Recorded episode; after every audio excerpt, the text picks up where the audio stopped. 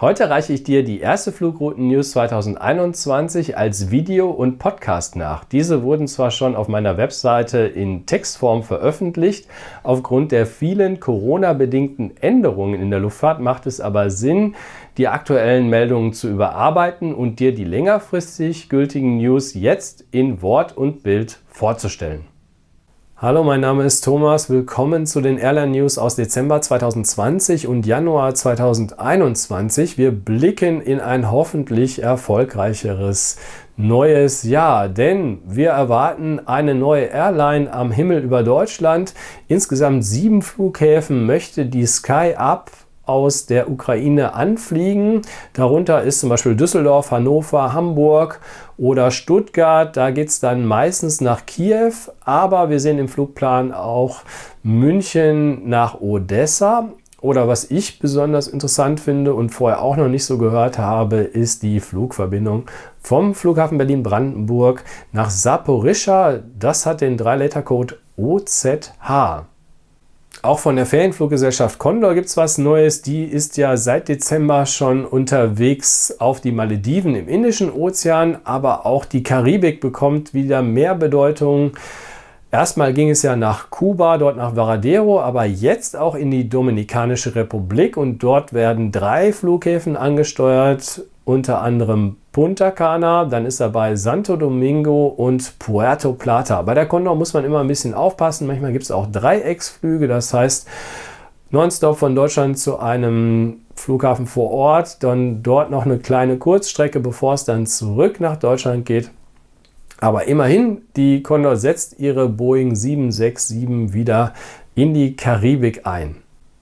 Auch nach Asien haben wir eine Neuauflage, nämlich mit Singapore Airlines geht es von München nonstop in den Stadtstaat. Ihr erinnert euch, dass vor der Covid-Krise Singapore Airlines nach Düsseldorf, Frankfurt und München geflogen ist. Frankfurt ist schon länger wieder dabei und München kommt jetzt in der zweiten Januarhälfte dazu. Geflogen wird in der Regel mit dem Airbus A350. Kommen wir zu weiteren Airline-News international. Die SATA Azores Airlines äh, sorgt für Aufsehen mit ihrem Rekordflug. Die ist nämlich mit einem A321 Neo von Lissabon nach Bogotá in Kolumbien geflogen. Das ist jetzt keine neue regelmäßige Linienflugverbindung, sondern es war ein Charterflug. In 9 Stunden und 49 Minuten ist man mit dem eher aus Mittelstrecken bekannten Flugzeugtyp über den Atlantik geflogen. Das werden wir in der Zukunft wahrscheinlich häufiger sehen, dass man eben mit etwas kleinerem Fluggerät diese großen Flugentfernungen über neun Stunden hinter sich bringen kann und auch wird. Wenn wir über den Atlantik schauen, dann ist die wichtigste Destination die USA. Da gibt es immer mehrere Fragen. Wie komme ich hin? Wie komme ich weiter? Gibt es vielleicht eine Möglichkeit, über den Pazifik dorthin zu fliegen?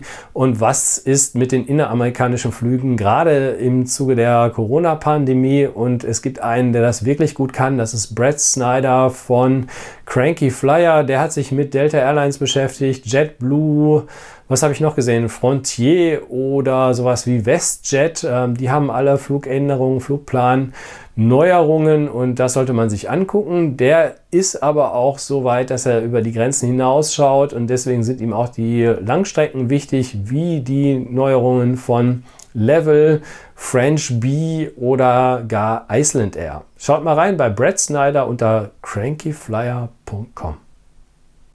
Kurz vor Jahresschluss gab es dann von Montenegro Airlines noch eine schlechte Nachricht, denn die haben ihren Flugbetrieb eingestellt. Das betrifft in Deutschland mindestens fünf Flughäfen, nämlich von Frankfurt und Düsseldorf ging es nach Podgorica und von Leipzig, Hannover und München nach Tivat. Bei Planespottern besonders beliebt war ja der Flugzeugtyp, nämlich die Fokker 100. Wollen wir mal schauen, ob die Regierung vor Ort eine neue Airline aus der Taufe holt. Die wird dann aber wahrscheinlich nicht mehr 2021 mit der Fokker 100 fliegen. Ein kostenloses Upgrade gibt es für Flugpassagiere von Emirates, nämlich in die Premium Economy Class. Die ist neu, wird eingesetzt im Airbus A380 und zwar auf der Strecke von Dubai nach London Heathrow. Wir sehen erste Bilder und Videos von dieser extravaganten Economy Klasse auf dem Twitter-Account, bei Instagram natürlich und auch bei Facebook. Und das Besondere ist, Emirates möchte immer marktführend sein oder ganz vorne mit dabei. Deswegen könnt ihr euch vorstellen, dass die Premium Economy Class wirklich besonders viel Beinfreiheit bietet und im typischen Emirates-Dekor Zeit zum Entspannen über den Wolken. Das waren unsere Airline-News. Ich hoffe, da war für dich wieder was dabei.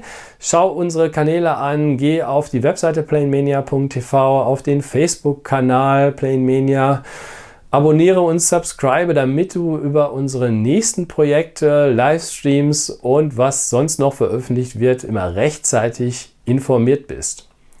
Vielen Dank und bis bald. Tschüss.